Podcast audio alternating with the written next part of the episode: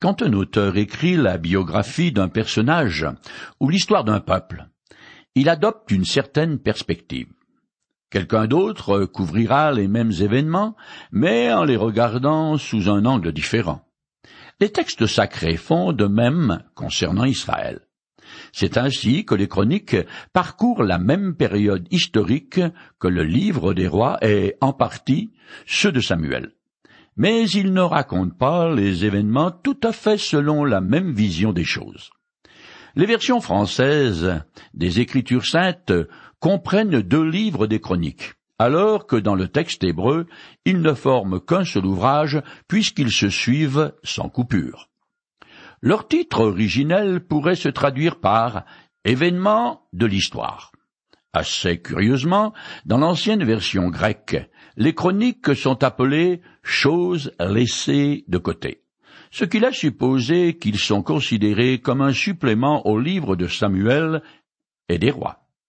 C'est Jérôme, un de ceux qu'on appelle père de l'Église, qui dans l'ancienne version latine a donné à cet ouvrage le titre de chronique de toute l'histoire sacrée. Il s'agit en effet d'un récit de l'histoire du peuple de Dieu et de ses rois jusqu'à l'exil. C'est donc de Jérôme que vient le nom de chronique, dans nos versions modernes. Mais c'est aussi une bonne traduction du nom hébreu de ces deux ouvrages qui est Affaire des jours. Les livres des chroniques sont divisés en trois grandes parties. En premier lieu, nous avons des listes généalogiques allant du premier homme à la période du chroniqueur. Un chronique, un, un à neuf, trente-quatre. Ces généalogies sont destinées à donner un rapide aperçu de l'histoire primitive du monde, puis un exposé de l'état des différentes tribus dans la période antérieure à l'exil. La tribu royale de Juda et celle sacerdotale de Lévi occupent la plus grande place. Ensuite, c'est l'histoire du règne de David et de Salomon. Le chroniqueur donne davantage de détails que le livre de Samuel sur le transport de l'arche à Jérusalem, l'organisation du culte et sur les préparatifs de David pour la construction du temple. En troisièmement, c'est l'histoire du royaume de Juda. Le chroniqueur relève avec soin les événements qui ont été une récompense ou un châtiment suite au respect ou à la non-observation de la loi et il s'arrête particulièrement sur ce qui a rapport au culte. D'une manière générale, l'auteur aime mettre les événements en rapport étroit avec la conduite bonne ou mauvaise des différents rois. Ses jugements sont en rapport avec le culte. Il veut voir, observer le service de l'Éternel dans le sanctuaire de Jérusalem avec le personnel légitime et selon les rites consacrés à la loi. Le canon sacré hébraïque est divisé en trois grandes parties, et c'est à la fin de la troisième que se trouvent les chroniques, qui terminent donc l'Ancien Testament. La tradition attribue la rédaction de ce livre à Esdras, un prêtre et un théologien particulièrement zélé, qui fut chargé par l'empereur perse Ataxerxès de veiller à l'application de la loi de Moïse en Juda. En réalité, il est peu probable qu'Esdras soit le véritable auteur. Les livres des chroniques sont un exemple de l'application d'un principe qu'on trouve dans les Écritures et qui s'appelle récapitulation. Je m'explique. Dans un premier temps, le texte sacré couvre beaucoup d'événements historiques et de vérités théologiques. Ensuite, il revient et choisit certaines sections dont il veut élargir le champ. C'est comme si l'auteur prenait d'abord un télescope pour parcourir un espace très vaste, puis un microscope pour se focaliser sur des détails historiques d'une période donnée. C'est ce que fait le chroniqueur. Ce principe de récapitulation est introduit dès le début du livre de la Genèse. En effet, le second chapitre passe très vite sur la création du monde, pour s'arrêter longuement sur l'apparition de l'homme fait à l'image de Dieu. De même, le livre du Deutéronome, mot qui veut dire seconde loi, est beaucoup plus qu'une répétition des préceptes de Moïse, car c'est une interprétation de la loi à la lumière de l'expérience douloureuse des quarante années de pérégrination du peuple hébreu dans le désert. Dans les chroniques, par l'intermédiaire de son auteur, le Saint-Esprit passe en revue en partie ce qu'il a déjà couvert dans le livre de Samuel et des rois, dans le but d'ajouter des informations ici et là et de mettre en valeur certaines vérités qu'il considère importantes. Par exemple, le chroniqueur peint un tableau très lumineux du règne de David et de Salomon parce que leur royaume est vu sous un angle théocratique, c'est-à-dire que les rois sont considérés comme des serviteurs de l'Éternel assis sur son trône pour gouverner son peuple. Ils sont donc tenus d'obéir à sa loi et chargés de promouvoir son culte. La légitimité des institutions cultuelles d'Israël est soulignée par l'auteur qui affirme que c'est l'Éternel qui a souverainement choisi David comme roi la tribu de Lévi pour exercer les fonctions cultuelles, et la ville de Jérusalem comme centre politique et culturel pour son peuple. Les chroniques s'inscrivent donc dans la perspective du royaume éternel de Dieu, qui est fait et qui sera instauré par Jésus-Christ sur terre pendant mille ans. Cette vision messianique explique pourquoi le chroniqueur omet les récits de la jeunesse de David, s'est démêlé avec le roi Saül, ainsi que les guerres et les meurtres que David a commis, ni les malheurs terribles qui ont frappé la famille royale, comme l'inceste de Hamon, l'un des fils du roi, suivi de son assassinat par son demi-frère Absalom. L'auteur ne mentionne pas non plus le coup d'État de ce dernier contre son père, qui se termina par son exécution et un bain de sang. Le chroniqueur passe encore sous silence le jugement de l'Éternel contre David et son royaume qui se traduisit par trois jours de peste qui tuèrent soixante-dix mille hommes. De Samuel, chapitre 24, verset 15. L'auteur oublie également les péchés de Salomon, son idolâtrie et sa désobéissance flagrante à la loi. On sait en effet qu'il se constitua un harem de mille femmes, dont beaucoup d'étrangères idolâtres, et qu'il fit venir d'innombrables chevaux d'Égypte pour montrer sa puissance et flatter son orgueil. Toutes ces fautes ne sont pas mentionnées parce que, dans la perspective religieuse, elles sont considérées comme pardonnées et donc Dieu ne revient pas dessus. De plus, selon la perspective messianique, comme David et Salomon symbolisent le roi du millénium, le chroniqueur ne veut évidemment pas attirer l'attention sur leurs péchés. Selon le même ordre d'idées, il décrit le soutien unanime de tout Israël lors de l'installation de Salomon sur le trône en grande pompe. Par contre, il tait la tentative du frère aîné de prendre le pouvoir ainsi que le ralliement de son parti du chef de l'armée et du grand prêtre. Le chroniqueur oublie encore de mentionner les diverses révoltes qui ont marqué la fin du règne de Salomon.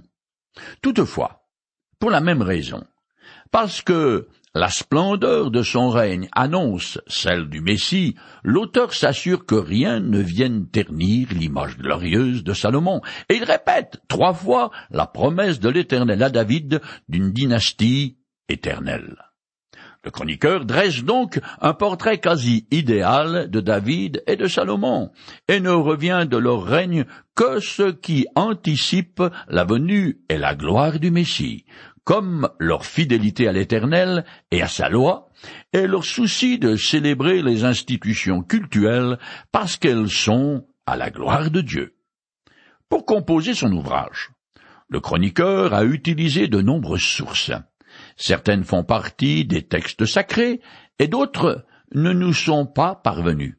Cependant, il ne s'est pas contenté de faire du rapiessage, il a soigneusement sélectionné et arrangé ses sources, et il les a présentées de manière à servir ses objectifs particuliers. Les omissions, comme les ajouts, et les retouches apportées au récit sont significatifs relève d'une intention évidente. Les livres des chroniques sont donc une œuvre à part entière qui véhicule une vision donnée et un but bien défini. Ce sont d'abord des ouvrages théologiques ayant une visée pastorale qui répondent aux besoins et aux préoccupations des premiers lecteurs. En effet, les chroniques s'adressent en premier lieu à la communauté israélite revenue de l'exil babylonien. Ces Juifs savaient très bien que la destruction de Jérusalem et du Temple ainsi que leur captivité en terre étrangère sanctionnait la rupture de l'alliance avec l'Éternel. Moïse les avait avertis que cela arriverait. Mais on peut imaginer les questions qu'ils pouvaient alors se poser, comme par exemple Sont-ils encore le peuple de Dieu? L'alliance avec Abraham est-elle désormais caduque? Judas n'étant plus maintenant qu'une province de l'Empire perse Qu'en est-il des promesses d'une dynastie éternelle faite à David? C'est à ces questions que répondent les chroniques, contrairement au livre des rois qui eux retracent l'évolution des monarchies israélites du Nord et de Juda selon une perspective politique avec le trône et le palais royal comme point de mire. On peut donc dire que, dans les chroniques, l'histoire de la nation est racontée selon le point de vue du sacerdoce, car c'est l'intérêt pour le culte qui domine le coffre de l'Alliance, le temple, le personnel sacerdotal, la prêtrise et les lévites, les célébrations cultuelles, la liturgie, les prières et les louanges, les offrandes. Tout ce qui révèle de la célébration du culte retient l'attention du chroniqueur et donne lieu à de nombreuses additions par rapport au livre de Samuel et des rois. La remise en route du temple et son maintien en fonctionnement étaient certainement le souci majeur de la communauté à laquelle l'auteur a destiné son ouvrage. À côté de l'obéissance à la loi de Moïse, l'attachement aux institutions cultuelles était le moyen de marquer la continuité avec David et Salomon et de contribuer à cette époque à la réalisation du plan de Dieu et de ses promesses concernant l'établissement du royaume messianique. Les livres des chroniques s'ouvrent sans aucune introduction par des listes généalogiques qui occupent les neuf premiers chapitres. Ceux-ci se subdivisent en trois sections. Premièrement, d'Adam à Jacob et ses douze fils qui devinrent le peuple d'Israël. Ensuite, les douze tribus telles qu'elles étaient avant leur déportation. Et troisièmement, et troisièmement, la communauté contemporaine aux chroniqueurs. L'un des principaux problèmes que suscitent les chroniques est lié au nombre qui ne sont pas toujours plausibles. La meilleure solution est de dire que l'on a affaire à une corruption de la transmission du texte. On doit aussi savoir que les nombres mille et au-dessus sont soit arrondis, soit employés d'une manière hyperbolique. Les chroniques commencent donc par des listes généalogiques qui nous sont données pour montrer la continuité entre la communauté juive qui est revenue de l'exil et Israël avant son expulsion de Palestine par les Assyriens pour les royaumes des dix tribus et par les Babyloniens pour Juda. L'auteur veut prouver que ce qui reste d'Israël en exil est l'héritier légal des promesses faites autrefois aux ancêtres de ce peuple. Les listes sont altérées, mais montrent la présence, après l'exil, de ressortissants des tribus du Nord dans Jérusalem, ancienne capitale du royaume du Sud. Soit les pères de ces Israélites du Nord s'étaient réfugiés en Juda lors de l'invasion assyrienne, soit ils s'étaient associés à leurs frères du Sud dans le vaste empire perse. Dès le début du livre, le chroniqueur compose une liste d'Adam aux fils de Noé qui ont repeuplé la terre après le déluge. Puis il continue jusqu'à la fin du premier chapitre avec la généalogie de la race humaine qui est tirée de la table des nations du dixième chapitre de la Genèse. Elle énumère les descendants des fils de Noé. Japheth, quatorze nations, puis de Cham, trente nations pour aboutir au choix de l'Éternel, c'est-à-dire les descendants de Sem, vingt-six nations, dont Israël, au total soixante-dix nations. Le principe qui consiste à citer en dernier la lignée élue se retrouve par la suite et dans l'ensemble des textes sacrés. La descendance de Sem aboutit à Abraham. Tous ses fils sont mentionnés avec Isaac en dernier, car il est l'enfant de la promesse. Ensuite vient Jacob, à qui l'Éternel donna le nom d'Israël. Je vous fais grâce de la lecture de ces listes généalogiques barbantes, mais aussi complexes parce qu'elles n'indiquent pas toujours les liens biologiques. Elles sont souvent le miroir de l'organisation sociale ou militaire d'une tribu ou d'un clan à un moment donné. Cette pratique est encore en vigueur aujourd'hui dans les sociétés tribales. La mention par le chroniqueur de nombreux personnages sans importance montre que Dieu n'oublie aucun des membres de son peuple. Dans le chapitre 2 débute la généalogie de Jacob qui va se poursuivre jusqu'au chapitre 9. L'auteur commence par la ligne de Judas, en donnant au texte une structure concentrique. La section centrale montre en relief la personne de David, à qui l'Éternel a fait la promesse d'une dynastie perpétuelle. Il est quasi impossible de démêler ces généalogies avec exactitude, car elles sont fragmentaires, des noms de personnes sont répétés et parfois des noms de lieux se glissent parmi elles. Le chapitre 3 est comme une loupe qui concentre l'attention sur David et la lignée royale parce que c'est elle qui bénéficie des promesses de Dieu et c'est d'elle que sera issu le Messie. Je lis le verset 5 du chapitre 3. Voici la liste des fils de David qui lui naquirent à Jérusalem. Chiméa, Shobad, Nathan, Salomon. Tous les quatre de Bethsheba, fille d'Amiel. Un chronique chapitre 3 verset 5. C'est en lisant les noms des membres de la famille de David qui nous sont donnés ici que nous découvrons qu'il avait des fils qui ne sont pas mentionnés dans le livre des rois comme Chiméa et Shobab. On connaît bien Salomon, mais qui est Nathan? Si on se reporte à la généalogie du Christ dans l'Évangile selon Luc, l'auteur nous informe que Marie, la mère de Jésus, est de la lignée de ce Nathan. L'évangile selon Matthieu fait remonter Jésus à Salomon, ce qui lui donne le droit légal au trône. Par ses parents humains, Jésus descend de deux fils de David. Ces détails sont très importants. En effet, parmi les descendants de Salomon se trouve un certain Yéconia, qui aurait dû monter sur le trône, sauf que l'Éternel l'a maudit, je lis le passage. Voici ce que déclare l'Éternel parmi ses descendants. Aucun n'accédera au trône de David pour régner sur Juda. Jérémie, chapitre 22, verset 30. Yéconia a ainsi provoqué un court-circuit dans la lignée qui va de Salomon au Messie. Joseph, le père de Jésus, avait bien le droit légal de s'asseoir sur le trône de David, puisqu'il faisait partie de la dynastie mais à cause de son ancêtre maudit, il ne le pouvait pas. Lorsque le Christ s'est dit le prétendant légitime du trône de David, il déclarait en quelque sorte que Joseph était son père adoptif et non biologique. C'est par sa mère, Marie, dont l'ancêtre est Nathan, fils de David, que le Christ a reçu le droit physique de régner sur Israël. Dans l'Évangile selon Jean, Jésus déclare plusieurs fois que c'est Dieu lui-même qui l'a engendré. Jean chapitre 10 verset 36.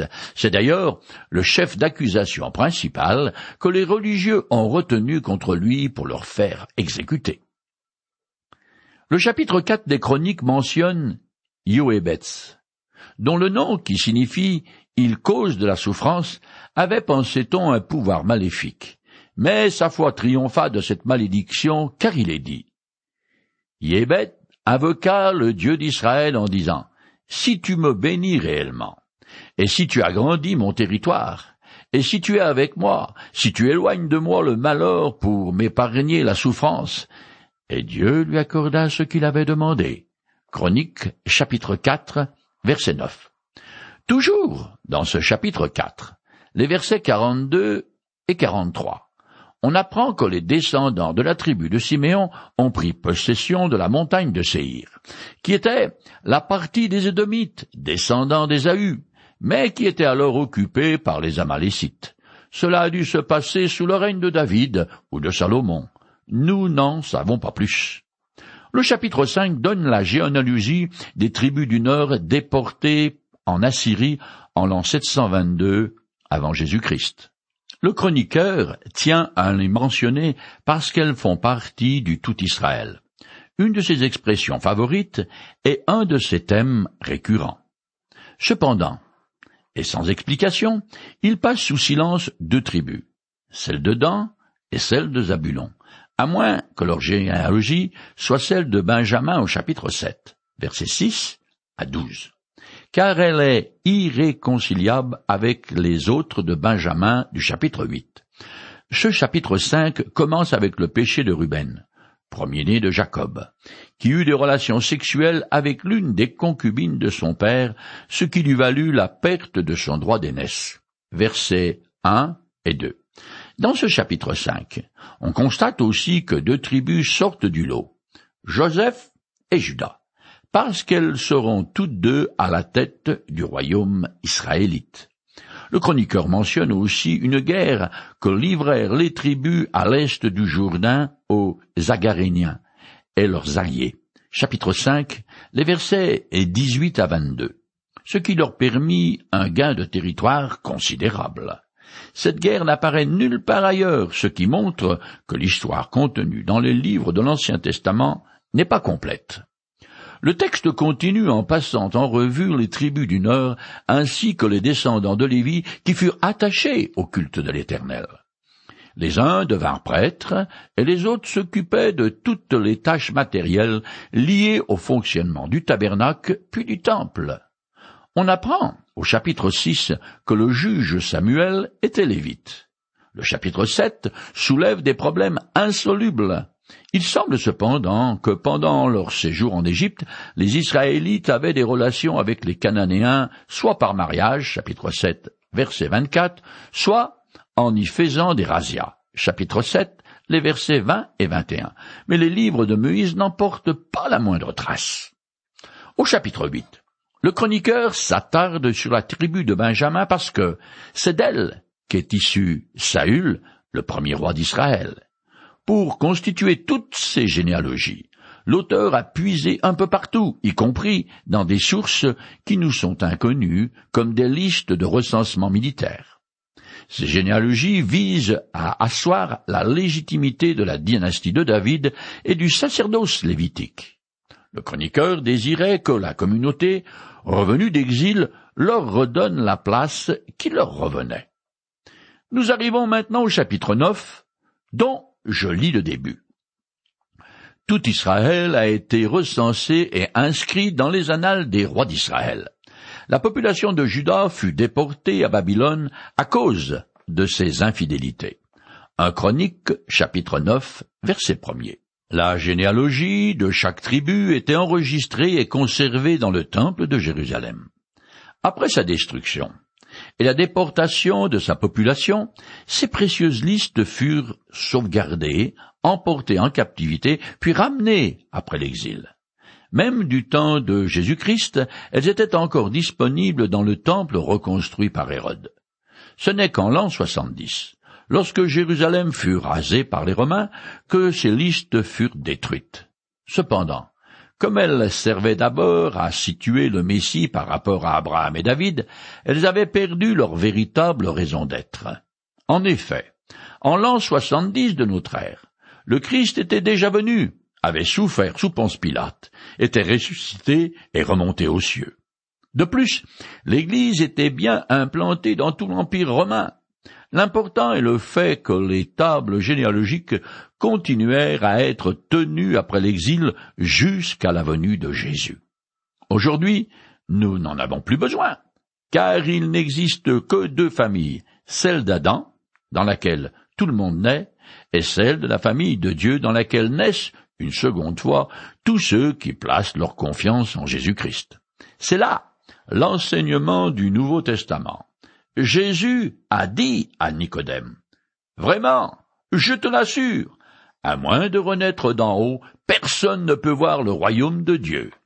Jean chapitre 3 verset 3. La religion. Les rites et les bonnes œuvres ne peuvent aider quiconque à entrer dans le royaume de Dieu. Seule une foi personnelle en Jésus-Christ m'ouvre toute grande la porte du paradis.